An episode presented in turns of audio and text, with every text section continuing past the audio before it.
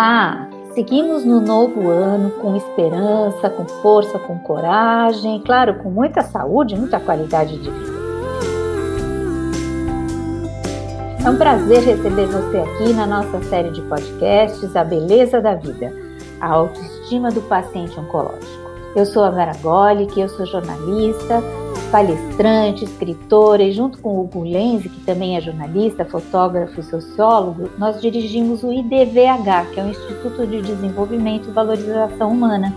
Nós trabalhamos pela humanização da medicina e pelo maior acesso à informação de qualidade que salva vidas. Hugo, por favor, dá o seu olá para quem nos ouve.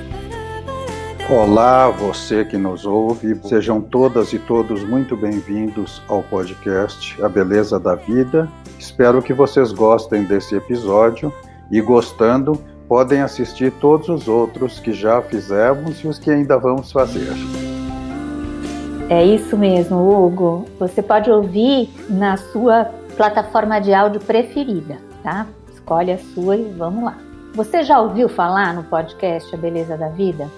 A gente fala como conviver com um mar de emoções que a gente sente desde que recebe o diagnóstico, sobre a importância de criar uma agenda para o dia a dia, sobre os desafios mais cotidianos, como enfrentar a perda de cabelo, dos cílios, das sobrancelhas e outros pelos do corpo.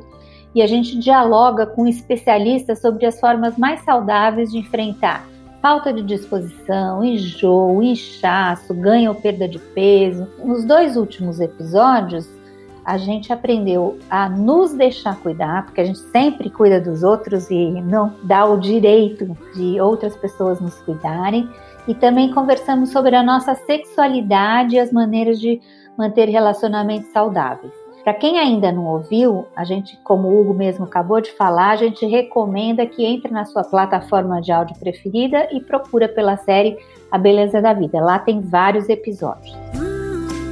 Essa iniciativa ela tem o, o apoio e o patrocínio da Libs Farmacêutica, que sempre se preocupa em oferecer a forma mais humana de envolver os pacientes. O episódio de hoje, gente, está muito especial. O episódio de hoje a gente vai falar sobre como ficam os nossos planos. E olha que manter plano no meio da pandemia não é brincadeira. e no meio da pandemia e enfrentando um tratamento de câncer é ainda mais difícil. Então, mesmo enfrentando um câncer, a gente tem que manter o plano para hoje e para o futuro.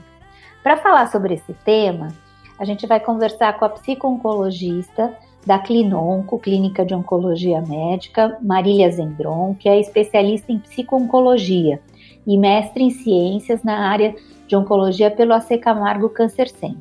Especialista em terapia de família e casal pela PUC e em teoria, pesquisa e intervenção em luto pela Quatro Estações Instituto de Psicologia. Querida Marília, seja muito bem-vinda. Obrigada, Vera. Prazer estar aqui com vocês. Que bom poder estar falando um pouquinho para todo mundo ali, para a gente poder conversar um pouco mais em períodos difíceis como esses, né? Que seja por via podcast. Por enquanto, podcast. Daqui a pouco a gente vai se amassar e se beijar todo mundo. obrigada, Marília. Obrigada pela presença. Deixa eu te começar te perguntando: é certo dizer que o câncer, que o diagnóstico do câncer causa uma ruptura na forma da gente viver a vida, não é? No nosso dia a dia, a gente trabalha várias horas por dia, perde muito tempo no trânsito, faz muitas atividades ao mesmo tempo. E a gente mudou toda essa lógica um pouco durante essa pandemia, porque teve que mudar, né? Mas ao receber o diagnóstico do câncer, o mundo parece parar mais ainda. Falo por experiência própria, porque além de enfrentar a pandemia, ainda tive um diagnóstico de câncer no meio da pandemia. Então, eu sei bem o que é isso a gente se vê obrigado a frear a rotina acelerada, atribulada e focar única e exclusivamente no tratamento. Eu tenho que pensar em viver, o resto fica para depois. É isso que muita gente pensa diante dessa parada tão brusca do mar de emoções que ela nos joga, como ter cabeça para traçar planos que não estejam diretamente relacionados às consultas e aos tratamentos e aos exames. O que, que você nos diz sobre isso, Marília? É, eu acho que é bem por aí, né, Vera? Porque o que, que acontece? No início, quando você recebe o diagnóstico, é muito difícil não pensar em outra coisa. Né? Você fica totalmente focado aquela situação. e até por uma necessidade de adaptação àquela nova rotina, né? Você tem que fazer exames, ir a hospitais, a, a alimentação você começa a ver também de outra forma. Então, assim, o ritmo de vida altera como um todo.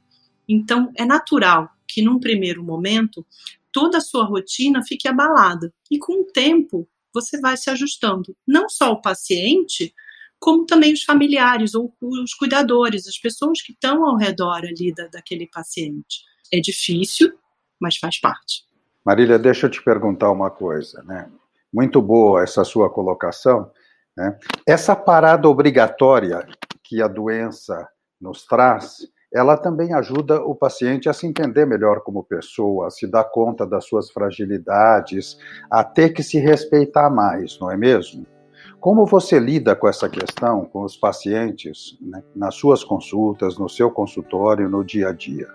Quando passa o momento inicial, aquele choque inicial de receber o diagnóstico, é, tanto o paciente quanto o familiar, os cuidadores, eles precisam de um tempo para ir se ajustando àquela nova situação.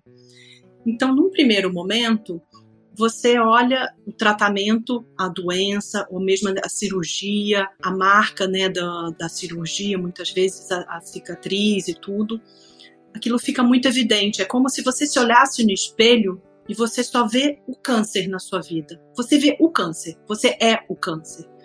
E aí, com o tempo, aquilo vai tomando uma outra proporção. Então, você começa a ver a vida por um outro lado. Converso algumas vezes com os pacientes, eu tive que tirar uma pinta no meu ombro e deu queloide. Então aquilo ficou grande.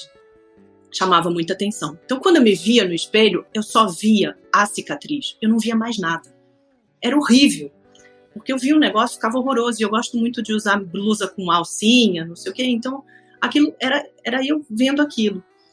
E aquilo começou, por um lado, depois eu fui vendo que, não, peraí, meu cabelo tá legal, tô usando um brinco diferente, vamos usar outra blusa, vamos usar uma coisa que de repente aquilo cubra por um tempo até eu me sentir mais confortável e tudo mais.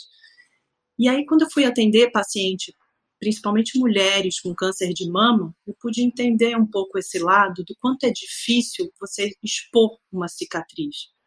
Estou falando das mulheres, mas assim, os homens também têm as questões deles, né?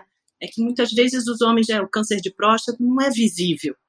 Né? Pode ser um tumor na face, de repente, que aí fica mais evidente. E aí eu pude entender como é que é quando você tem uma cicatriz que está evidente na cara. E tem vezes que não tem cicatriz nenhuma. Você está fazendo a quimioterapia e o cabelo cai. E de repente o valor que você dá para o seu cabelo, quanto aquilo é importante para você, o contorno e tudo mais, aquilo afeta, né? Então, quanto é importante a gente trabalhar com o paciente o significado do câncer para aquela pessoa, né? E o significado do câncer, do tipo de câncer que ele tem, não só o câncer como um todo, o tipo de câncer que ele tem. E o como ao redor dele, o contexto dele, também lida com aquilo. Tem paciente que fica feliz, homem, fica feliz da vida. Eu sempre quis raspar o cabelo, sempre quis ter cabelo curto e minha mulher ficava incomodada. Agora que caiu, eu tô achando ótimo, que tá mal calor, tá tudo bem. Da mesma forma, a mulher, entendeu? Tem vezes que mulher lida super bem e vai jogando o lenço, vai fazendo amarrações diferentes e vai curtindo. Tem mulheres que, que tem uma amiga que ela, ela teve câncer de mama e ela simplesmente ia mudando as perucas. E comprou perucas assim, não perucas né, de cabelo natural, ou cabelo parecido com o dela. Ela resolveu comprar peruca de carnaval. Cada peruca era uma peruca rosa, ela verde, lindo. Falei, gente, eu admiro ela, eu admiro ela pra caramba, porque eu não sei como é que eu enfrentaria, né? Mas o, o bacana é isso, é você poder ver como cada um lida, qual é o recurso que cada um cria para lidar com aquele momento. Muito legal você colocar isso, Marília, é, até eu comentei bastante aqui no começo que no meio dessa pandemia, a gente isolado, eu tive é, esse diagnóstico de câncer no cérebro e comecei esse tratamento. Planos ficaram todos confusos, né? E a gente já faz, é, o IDVH, eu e o Hugo, nós já fazemos um projeto que chama de Peito Aberto, que é sobre a autoestima da mulher com câncer de mama. A gente ouve muito elas falarem sobre planos. E muitas acham que não tem mais plano, acabou. Minha vida, como você falou, é o câncer e acabou. E a gente aprendeu uma, reaprendeu a falar uma palavra agora aqui nesse ano passado e nesse ano também, que é a tal do se reinventar, mas a gente tem que fazer isso mesmo, tem outro jeito, mesmo que enxergar a vida por uma outra perspectiva. Né? Eu tive uma grande boa sorte de ter sido cuidada pelo Hugo, senão eu não estava nem aqui para conversar. Pensou e agora, né? Porque o nosso projeto, por exemplo, de peito aberto, ele é baseado em exposições fotográficas, palestras ao vivo. A gente teve que mudar tudo isso. Passamos a fazer podcasts como esse que nós estamos fazendo aqui para pacientes com câncer, mas para em geral, esse tema serve para todo mundo. Eu fiquei com certo medo, eu falei, e agora? Será que eu vou ter que mudar todos os planos? Mas a gente pensa, para, inspira e respira e vai em frente. E eu tô aqui no meio da quimioterapia e mandando brasa, então eu queria saber, na sua experiência como psico-oncologista, você acredita que estabelecer metas e trabalhar para alcançá-las ainda pode beneficiar a pessoa de diferentes formas, como na questão da autoestima, da ansiedade e até do medo dela? Nossa, como é importante ouvir um relato e, e que bacana você se abrir e falar um pouco da, da sua vivência também. Imagino que também não seja fácil poder compartilhar isso, mas ao mesmo tempo, o fato de você compartilhar isso dá uma abertura, um significado, né? Porque a psicologia a gente usa não só em reinventar, a psicologia é um pouquinho mais chata, a gente adora o ressignificar. As outras pessoas poderem ouvir o seu relato e perceberem que ela também está vivendo a mesma coisa. Que tem vezes que a gente fica idealizando que a pessoa que é que faz o podcast, né, é uma pessoa incrível, é jornalista, ela tem uma vida, ah, casa linda, né, e, e não vive nada disso. E pode viver também. Eu até uma vez eu, eu conversei com um, uma pessoa, ela falou nessa hora, quando a gente está doente, muitas vezes na nossa vida a gente quer ser diferente, né? A gente busca ser diferente de todo mundo. Só que quando a gente está doente, quando a gente está frágil, a gente quer ser igual, a gente quer ser acolhido, né? Então a gente quer saber que outras pessoas estão sentindo a mesma coisa que a gente está sentindo, ou que aquilo é normal, né? Poder ver que essa troca de experiências e toda essa vivência traz uma reflexão na sua vida, na sua vida atual. E não só para o paciente, como também para as pessoas ao redor. Então, há uma reflexão de mudança de valores, mudança de atitudes, é, não só de alimentação, de horários, é, de percepção mesmo da, questão física, de, de cansaço, de, de se respeitar. No dia a dia, a gente trabalha loucamente e chega em casa exausto, brigando com todo mundo muitas vezes, né? E não percebe que, tipo, nossa, eu estou trabalhando demais, preciso descansar. Muitas vezes o diagnóstico, um câncer, vai mostrar para você, não, é, eu preciso parar um pouco. Eu posso trabalhar, mas aí eu vou, vou, vou ter aquele cochilo depois do almoço, porque me faz bem, e depois eu volto a trabalhar. Mas por que, que só com câncer você se permite isso? Por que, que no dia a dia a gente não se permite? Tem vezes que traz essas reflexões são cruéis, né? Mas o que eu falo para os pacientes é exatamente isso. É claro que num primeiro momento você não vai agradecer, né? Ninguém vai, ah, obrigado por ter tido câncer.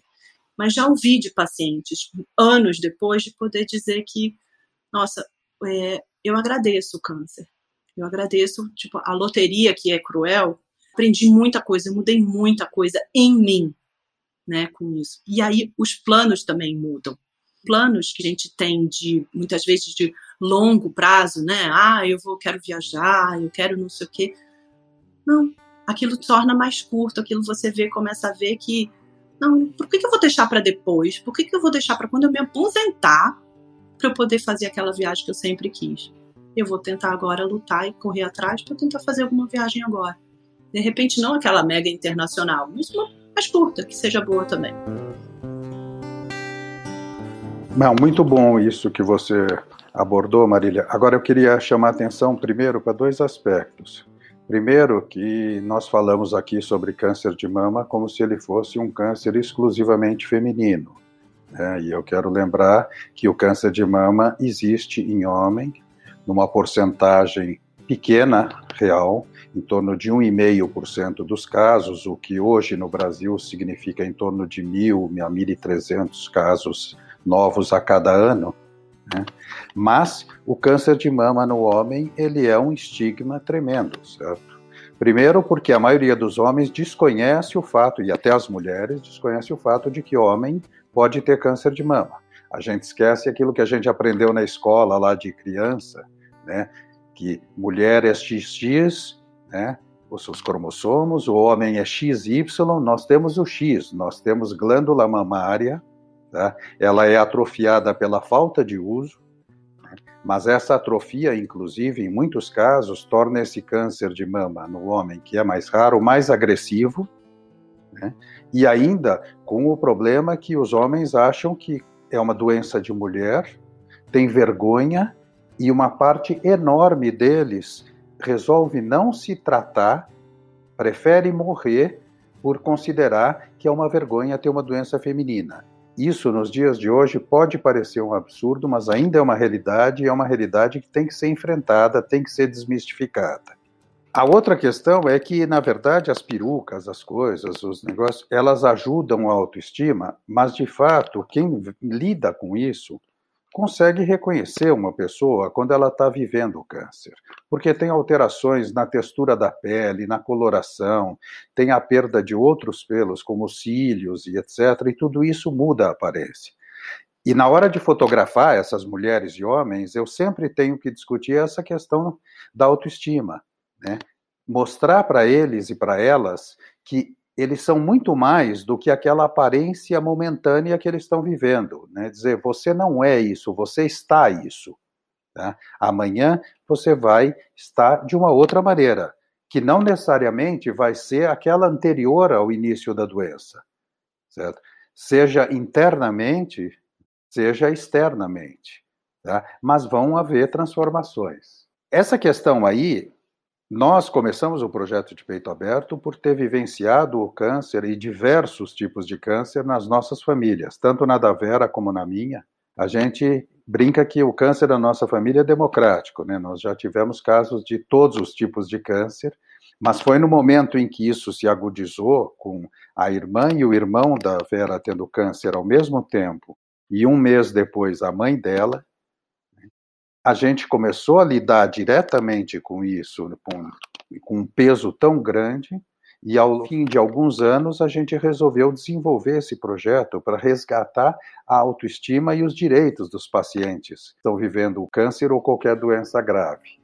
E aí entra essa coisa, como cuidadores, a gente, sem a experiência da formação psicológica, a gente lida com essa questão conforme ela vai surgindo no dia a dia. Né? Mas tem momentos em que é necessário mais do que isso, é preciso uma ajuda técnica, uma ajuda experiente para que possa dar conta daquilo tudo que está sendo viver, vivido. Você não concorda com isso? Concordo, e eu acho quanto é importante você reconhecer que você precisa de ajuda e a família também reconhecer que também não consegue dar esse suporte, porque também tem as vivências delas, né? Tem as dificuldades delas. Né? Se a gente está falando da família toda, né? De repente outras pessoas pegaram, pegaram, olha que horror, desenvolveram um câncer. Por exemplo, já teve uma vivência, um histórico de, de câncer lá atrás. Isso vem tudo à tona se outra pessoa da família desenvolve um câncer agora vem todos os medos, todas as angústias, todas as dificuldades, mesmo sabendo algumas vezes que ah, o, o, o tratamento é um pouquinho mais tranquilo, a tecnologia de hoje de tratamento mudou muito, a gente tem imunoterapia, uma coisa bem individualizada, tem sintomas que são mais tranquilos de lidar do que muito antigamente, mas continua sendo uma doença que traz medo, que traz que nos assusta pedir ajuda, reconhecer que muitas vezes a família não consegue dar esse suporte e tá tudo bem. De repente a, a família pode pedir suporte também para ela, buscar ajuda profissional. E tem vezes que não é ajuda profissional, tem vezes que a gente precisa, pode ser ajuda profissional, mas um amigo, alguém de fora que possa prestar esse suporte, que, alguém que você se identifique, que possa te ajudar. Tem vezes que, muitas vezes até, durante o tratamento oncológico, aquela pessoa, aquele amigo que você não fala há muito tempo, vai ser justamente essa pessoa que vai te prestar um suporte, que vai estar mais próximo ali. Por quê? Não sei, vai depender da vivência dela. Ela vai estar ali de repente porque lá atrás ela teve alguém que também teve câncer e ela sabe como é que é. E aí ela vai conseguir te ouvir de um jeito diferente. Ou não, ela nunca teve isso, mas ela está perto de você por, por empatia. A beleza da vida e a beleza se a gente pode dizer, né? A beleza do câncer é essa, é a gente poder ver a vida de um jeito totalmente diferente e muitas vezes surpreendente. Tem um lado difícil, mas tem um lado que é meio, vou usar um termo que é, é, é difícil até, fantástico. Porque tem um lado fantástico do câncer. Tem um lado que traz um, um olhar que você começa a se ver de uma outra maneira e valores e crenças e buscar outras coisas, ver seu corpo de outro jeito, que é fantástico. É bárbaro, né? mas é difícil também. Nossa, muito real, muito fantástico isso que você acabou de dizer, porque assim, esses anos todos, a gente ouvindo, ouvindo esses relatos das companheiras, das, das mulheres que a gente entrevistou, muitas delas viraram amigas. Foram exemplos que me deram muita força para eu poder enfrentar também o câncer de um jeito mais positivo, de um jeito mais fantástico, como você está dizendo. E aí é real que existe isso. Eu queria levantar alguns pontos, né? Aprender a se respeitar. Eu acho que isso foi uma das coisas que eu aprendi e você falou isso, eu queria falar sobre isso também. Tem momentos que o teu corpo não está podendo fazer tudo. Você bota ali, faz um plano diário, faz um plano que é importante fazer, mas o teu corpo não está dando conta. Então você olhar para o seu corpo, respeitar, não, ele está pedindo para dormir, então vamos dormir. Aí a sorte, a minha boa sorte de ter um companheirão que me aguenta nos momentos que eu fico mais chata, olha a cara dele, de falar, bom, agora ela vai dormir. Ele sempre fez a comida aqui em casa, então agora ele vai fazer mais ainda. vamos, vamos caminhar juntos, vamos fazer uma, um passo de cada vez para as coisas melhorarem. Foi muito difícil me ver careca, eu sempre muito cabeluda, e me ver careca toda de um lado só. Então, como você falou da tua mancha no, no ombro, para mim ver, e ainda tô careca aqui de um lado, é, é, é complicado. Mas aí você vai se habituando, usa uma faixa, bota uma peruca, espera crescer o cabelo, vai e vai se habituando em cada momento da vida. Mas eu quero te perguntar o seguinte: muitas dessas pessoas, e até eu mesma, nos disseram que elas repensaram, como você mesmo acabou de falar, os seus valores, repensaram os seus trabalhos, os seus relacionamentos. É comum que isso aconteça por quem passa por um tratamento oncológico? Eu acho que é mais comum do que a gente imagina. Porque como a vida dá aquela parada você é obrigada, quase forçada a, a parar, a dar um parênteses na sua vida, você começa a reavaliar um bando de coisas. Tem muitos pacientes que falam, começam a reavaliar, principalmente o trabalho. Isso é bem interessante, porque tem vezes que é aquele trabalho que você vai levando, vai trabalhando, tá tudo ok. Aí você vai ver, nossa, é um ritmo que não tava legal.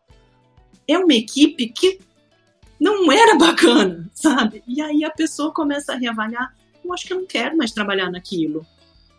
E aí ela já, um período do tratamento acaba servindo como um período de reavaliação dessas, dessas questões. Pode ser uma busca de, não, eu não, acho que eu não quero mais continuar ali. Vou pensar com calma, tem um tempo, né, o tempo do tratamento, mas eu poder reavaliar, de trabalhar naquilo que eu sempre quis. Eu sempre quis trabalhar com, sei lá, artesanato, sempre quis trabalhar com música, sempre quis fazer um curso de tantas outras coisas. Então, você vê paciente, uma paciente que ela falava que ela queria muito fazer um curso de costura. Eu não sei nem pregar botão. Eu falei, bom, não posso nem te ajudar porque eu também não sei.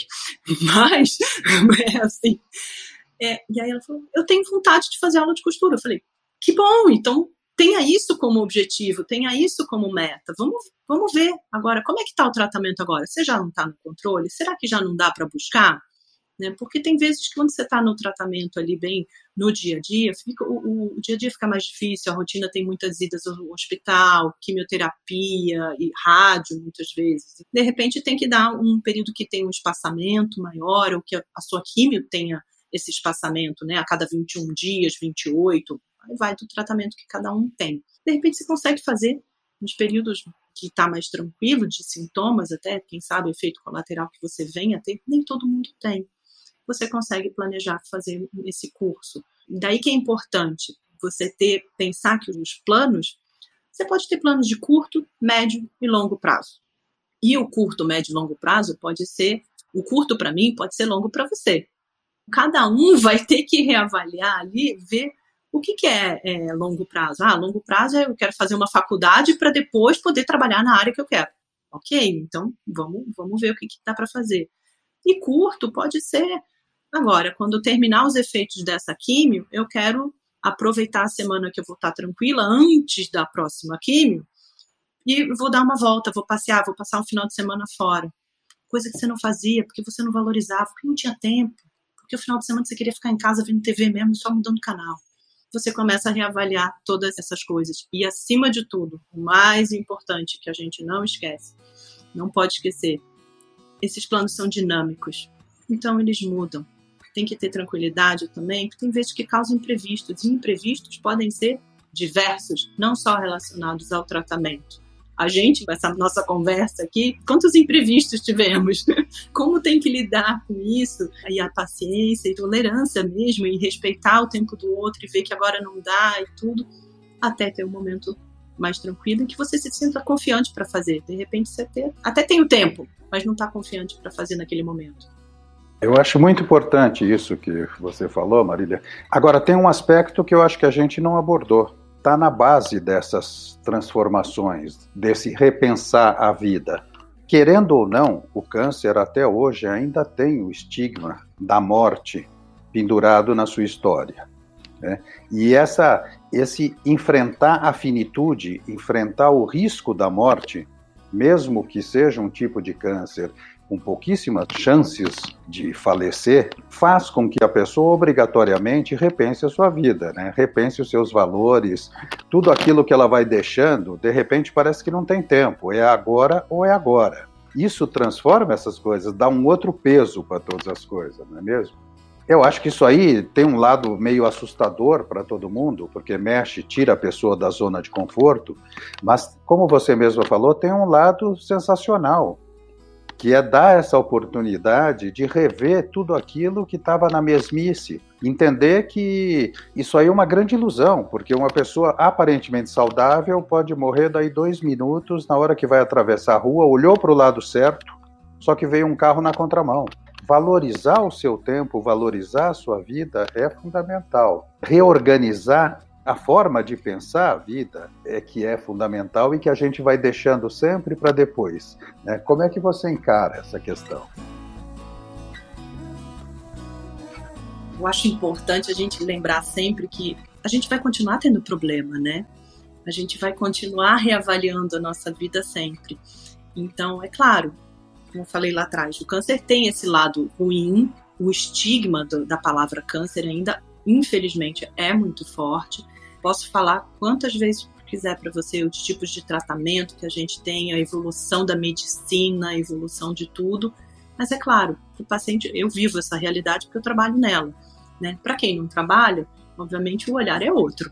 Vai ver muitas vezes esse lado da, da finitude, vai, vai ter o um medo. E eu acho que provoca isso também porque dá aquele susto. O que, que eu estou fazendo da minha vida? Como eu estou aproveitando? Daí que vem a, o fantástico, né? Estou usando esse termo aí, porque justamente você pode né, é, reavaliar e pode ser bom. É claro que vai ter momentos difíceis, e mesmo depois que o tratamento terminar, você tiver no controle, você vai ter, continuar tendo momentos difíceis na sua vida, porque a vida vai continuar seguindo. Você vai continuar chateado por coisas bestas, muitas vezes, coisas idiotas. Porque a vida é assim, infelizmente, somos humanos é assim. Tem vezes que a gente precisa também dessas coisas de poder ficar chateado com coisas quebrou a unha, sabe? e tá tudo bem. E, e, tem vezes que quebrou a unha porque eu tô fazendo um tratamento oncológico, minha unha tá terrível, ela tá roxa, ela fica feia. Né? Então eu preciso tratar, eu preciso, não é pedicure, não é pedicure, eu não vou na minha manicure normal para tratar isso. De repente é melhor ir num especializado. O dentista, muitas vezes, é melhor ir num especializado para ver o tratamento oncológico. Senão você perde todos os dentes, tem quimioterapias que são muito agressivas, né? Então você tem que cuidar ali da parte dentária de um jeito diferente. Eu não ia ao dentista há dois anos, como é que agora eu vou ter que ir para um dentista diferente oncológico por causa disso? Quantas coisas mudam? É uma nova realidade para todo mundo que está ali ao redor. Então é um mundo que você criou também de ouvir falar, porque teve um amigo que teve, não sei o que que você sabia, mas você não sabia nem tico desses bastidores que tinha. Daí que é importante a troca, daí que é importante o profissional, alguém do lado para poder desmistificar tudo isso, mostrar que sim tem um outro lado, mas que tem um outro lado que também é possível você ver não digo sempre de maneira positiva, porque é difícil também ver sempre de maneira positiva, mas de uma maneira que fique um pouco mais é, leve, que você consiga lidar, manejar com aquilo de uma maneira mais tranquila para você. Vai continuar tendo momentos difíceis, mas que você consiga lidar de uma maneira melhor. Muito bom essa forma de colocar, Marília, porque é, quando você foi falando, eu fui me vendo aqui. Eu tracei um jeito de fazer, é o que você falou, cada um é de um jeito. Tem gente que já nasce organizado, já sai da maternidade organizado. Tem gente que é bagunçada. Eu sou meio bagunçada o meu jeito para me organizar antes do câncer já era tentar criar algum roteiro ali, porque senão eu via muitos galhos da árvore, eu queria para todos os galhos e aí não ia para galho nenhum. Então eu traço planos diários. É, eu escrevo ali, ó, hoje, obrigada, gratidão, gratidão, gratidão. Faço os meus planos diários bem simples, que nem a gente tentou, como você mesma citou, gravar esse programa várias vezes e tivemos problema de Covid, problema de internet, vários problemas. Mas falei, não tem importância, eu estava lá no meu dia a dia, gravação do programa com a Marília. E eu não fico frustrada porque não deu. Eu acho que esse é um ponto também. Eu coloco a meta, tento chegar lá, me esforço para isso, mas eu se não deu para fazer, eu vou reorganizar minha cabeça. Então, assim, quando eu consigo fazer várias coisas que eu estabeleci para aquele dia, eu me sinto muito vitoriosa. As coisas maiores, a médio e a longo prazo, eu acho que a gente tem que traçar planos, porque tem coisas que eu, eu gostaria de mudar na minha vida e não sei nem como. Vou ter que pedir ajuda para que isso aconteça. Você sente isso? Nós ouvimos isso muito das mulheres que a gente e homens, né, que a gente entrevistou. Mas você acha que esse traçar planos para o hoje, para o daqui a pouco e pensar como é que eu vou estar depois e pedir essa ajuda é importante? É fundamental, né? Porque eu acho que a gente sempre cria, muitas vezes, quando recebe o diagnóstico, a gente acaba criando uma coisa que tudo fica para depois depois do câncer, depois que eu resolvi todo o tratamento, isso me dá uma angústia danada. Os pacientes nem sabem. E assim, você está vivendo ainda. Né? Você está vivo, você está aqui. Ainda não, você está aqui. Você está. Estamos aqui fazendo tratamento, estamos juntos, estou conversando com você. Por que não ter coisas, planos para agora? Por que não ter planos a curto prazo e ter planos a médio prazo? E o que é médio prazo para você? Teve uma vez um paciente que recebeu o diagnóstico de câncer de próstata. Não, eu tenho que viver, eu vou viver, porque eu tenho que ver a formatura da minha, da, da minha neta. Eu, ah, bacana, que legal, quando é que ela vai se formar? Qual é a idade dela, né? Não, ela tem três anos. Bacana? Acho ótimo, né? Ela tem três anos e você está pensando na formatura dela. Realmente, pensamento no futuro. Mas, assim, o que, que você vai fazer até lá? Tem coisas, eu acho ótimo se você ter essa perspectiva, ter essa meta e tudo mais. Mas e agora? O que, que você pode fazer hoje também para você também se sentir feliz? Porque senão fica uma coisa para daqui a 18 anos, ou sei lá que, que formatura que ele está pensando, porque hoje em dia tem formatura de tudo também, mas assim, tem outros planos. E podem ser pequenas coisas. Muitas vezes cria planos e metas grandiosas, custosas também. E podem ser coisas simples, eu quero só comer uma coisa gostosa no final de semana, eu quero comer uma coisa boa quando terminar os sintomas da quimioterapia, os efeitos colaterais da quimio. Fiz a quimio na quarta, sexta-feira, de repente, eu não esteja tão bem, mas domingo eu já estou melhor. Domingo eu quero ter um, um almoço delícia. Planos, a gente tem que ver sempre o que, que é curto prazo. Para mim pode ser curto prazo, para você pode ser médio ou longo prazo. Aí varia de pessoa para pessoa. É importante ver o que, que para você é importante agora, nesse momento. Tem vezes que o, o plano de longo prazo eu fico um pouco preocupada de vez em quando porque acaba levando uma procrastinação. Você deixa muito para lá para frente e tem coisas que você pode resolver agora. Claro que é bom ter planos a longo prazo, mas e o agora? O que, que você pode fazer de hoje para também ter o dia hoje também gostoso e agradável e não deixar sempre tudo para o futuro? Senão acaba que você é, sofre nem todos, né? Mas algumas pessoas acabam sofrendo porque ficam só vivendo lá, lá na frente. Para quando eu tiver isso, quando eu melhorar, quando não sei o quê, eu falei, tá, mas e agora? O que, que você pode fazer hoje para você também se sentir bem? Não precisa ficar se sentindo mal o tempo inteiro. E outra coisa que é importante é a gente pensar que assim, o tratamento traz também muitos imprevistos. E o quanto é difícil lidar com eles. Tem vezes que você está fazendo planos porque você ouviu do seu médico que o tratamento vai durar, sei lá, seis meses. Só que tem os imprevistos do tratamento, tem vezes que as suas plaquetas ficam baixas, tem vezes que você pegou uma gripe e aí não, não dá para fazer, ou você está se sentindo mal, ou agora, no momento de pandemia, pode acontecer de você pegar Covid e não ter uma reação tão ruim, mas ter que ficar um tempo sem fazer químio para depois retomar. E aí, o que eram seis meses vai acabar virando, de repente, seis meses e meio, sete meses. E aí? Se você fez todo o planejamento direitinho para aquele período, um mês a mais já faz diferença. Então tem gente que sofre muito com isso. O câncer traz essa imprevisibilidade, o quanto que a gente tem que lidar com essa flexibilidade, com essa possibilidade de que tem vezes que não dá e que é melhor eu acho muito bom isso que você colocou, falar, porque a pandemia nos ensinou muito isso. Eu tinha um plano para fazer hoje ou até o final do ano tal coisa ou não sei o que lá. Não vai dar, nem um ano, nem em dois. Então eu vou ter que mudar e ter essa flexibilidade, mas não deixar de ter plano. Ah, deixa que a vida me leve. Não, eu coloco os planos até como um incentivo para que eu consiga seguir e terminar aquele dia me sentindo bem, terminar o mês, olha, eu fiz o plano aqui com meu marido que tem um ritmo diferente do meu, que me irrita às vezes, mas que tem um ritmo diferente do meu, é de arrumar um escritório que está parado lá atrás para que a gente consiga fazer o negócio acontecer até o final de março. Mas sei lá se vai dar, não, não, sei se vai dar tempo. Então a gente poder ter essa flexibilidade de mexer e mudar o plano conforme as coisas se modificam, né? E aí você tem um estado de vida mais leve, mais otimista, é isso?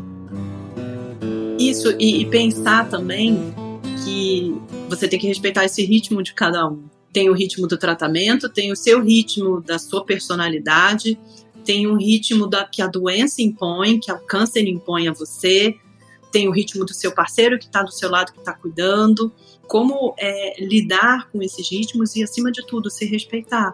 Poder dizer também para o outro: olha, eu preciso desse tempo sozinho, eu preciso descansar. A gente até pode ir para essa festa aí à noite, mas se eu não me sentir bem, tudo bem da gente voltar antes? Faz um combinado né? Porque tem vezes que o outro tá louco para sair, não dá, tem vezes que você não aguenta, né? Fica cansado. Então, você pode ir, mas ter essa liberdade de poder falar, tipo, a gente pode voltar antes se não ficar confortável, se não me sentir bem, tudo mais. E tem vezes que você fica até o final, vai até tardão também.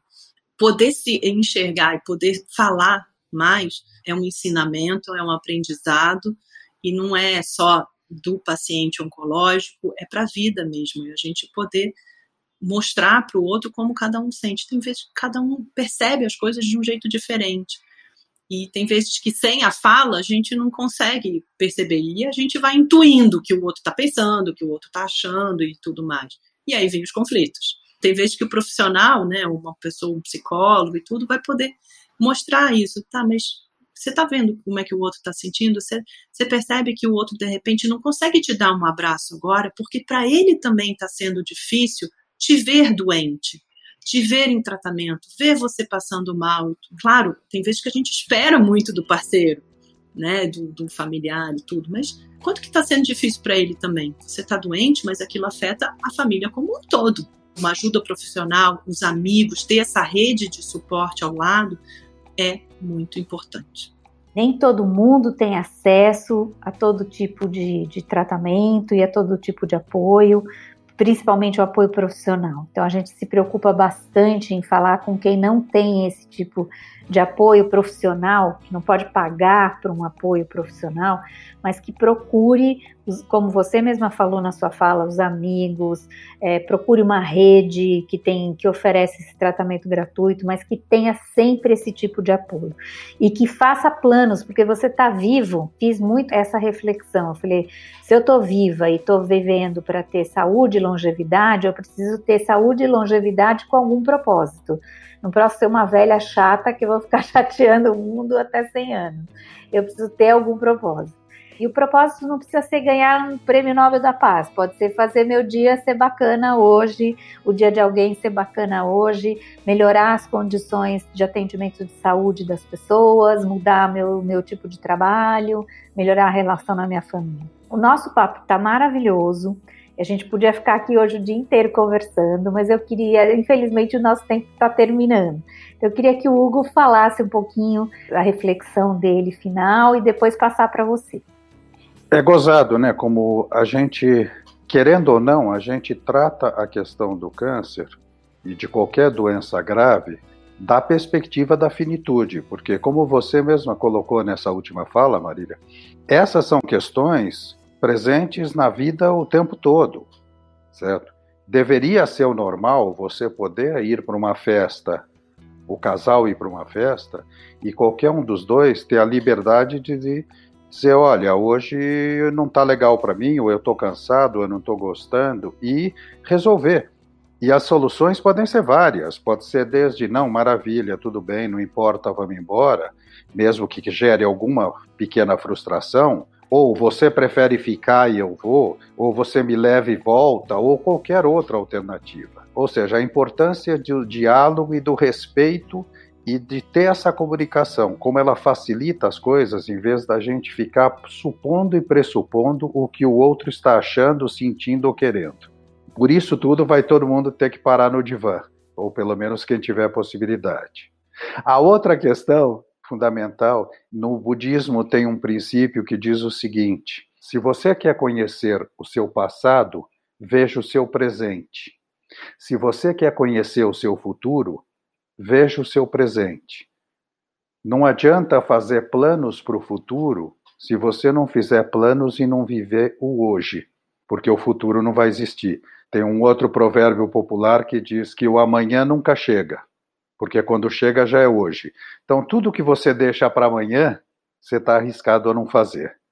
Eu acho que essa conversa está sendo e foi fundamental porque ela aborda questões que são pertinentes para quem está vivendo câncer, para quem está vivendo uma doença grave, para todos nós que estamos aqui no meio dessa pandemia, mas vale para todas as situações da vida não apenas para os momentos de maior gravidade ou em que a gente percebe essa maior gravidade. Queria agradecer essa conversa e deixar isso como recado.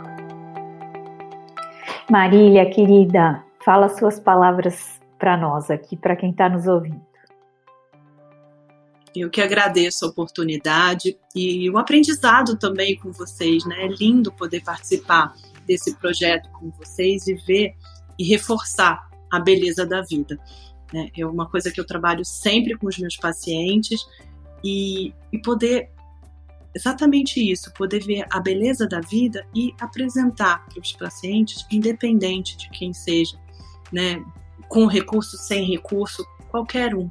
O trabalho de vocês é, é lindo porque atinge diferentes pessoas. Então, que a pessoa pode, pelas redes sociais, ter acesso a tudo que a gente está conversando. De repente, ela não tem acesso para pagar uma terapia, mas hoje em dia ela pode ter buscar meios em que ela possa ser ouvida, escutada e poder perceber também que ela não está sozinha ali. Gostaria de finalizar falando exatamente isso, que busque os seus recursos. Eu acho até que vocês vão trabalhar isso em breve aí no próximo podcast. Busque os seus recursos. O que, que faz bem para você? O que, que te alimenta? O que, que alimenta não só de alimento, né? O que, que te faz bem? O que, que te põe para cima? E pode ser qualquer coisa. Pode ser uma conversa aqui. Nós três estamos conversando, tá lindo. Ver uma flor, passear, é, dar uma volta, é comer uma coisa gostosa. Pode ser um picolé simplesinho de limão. Não tem gosto de muita coisa, né? Mas ele é muito bom. O que, que para você faz bem? Busque os seus recursos, escute e busque, não deixe para depois. Tem coisas que são simples que a gente consegue fazer agora. Se permita. Muito, muito obrigada, Marília, por, por estar aqui com a gente hoje. A gente já sabia né, que esse papo ia ser ótimo, nós tivemos uma conexão muito forte e a gente sabe que agora vai querer todo mundo conversar com você. nós vamos passar o seu contato para todo mundo.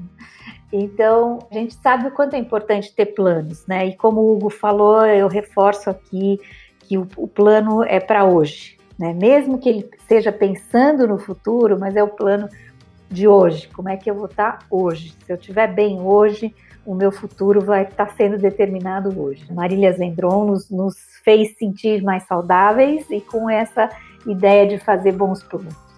Gente, eu queria agradecer vocês por terem nos ouvido, por terem participado, por estarem aí ouvindo o programa Beleza da Vida, por valorizar a beleza da vida. Nós do EDVH, eu, Hugo Lenze, a Samia Salen, que entrevistou a Marília antes, e a Marília, claro, além da nossa patrocinadora da Libs, a gente agradece muito a presença de vocês. E a gente conta com vocês para nos ajudar a divulgar esse podcast, que está sendo feito com tanto carinho, com tanto amor, um plano de hoje para seguir para frente. É, a gente aguarda vocês para o próximo episódio, que a gente vai falar de um tema que vocês não podem perder, que é como cuidar da mente e do corpo, porque eles são conectados, mente e corpo, como a gente falou agora. Então, esse plano nos faz ficar com a bochechinha vermelha, porque a gente está animado para fazer. E se não der no tempo que a gente imaginou, a gente ter essa né, complacência e falar não deu para fazer até o final do dia. Então vou dar mais uma semana, vou dar mais um mês, mas eu vou fazer e vou fazer. E se eu não sei como fazer, vou buscar ajuda. Né? Então, como é que eu reforço essa espiritualidade, esse trabalho com a mente? Tudo isso a gente vai continuar falando no próximo episódio. Então, tudo o que pensamos e a gente sente e encontra uma forma de manifestar no corpo. Nós, mente e corpo conectados, nós vamos aprender a lidar com essa unicidade do corpo e da mente, também durante o tratamento do câncer. É uma boa forma de reforçar a espiritualidade, praticar meditação, fazer aquilo que a gente gosta, como a gente aprendeu hoje com a Marília, para melhorar o nosso equilíbrio emocional e manter a mente tranquila, entre outros benefícios. A gente vai saber como agir agora para combater a ansiedade e a depressão. A gente espera você e a gente agradece imensamente.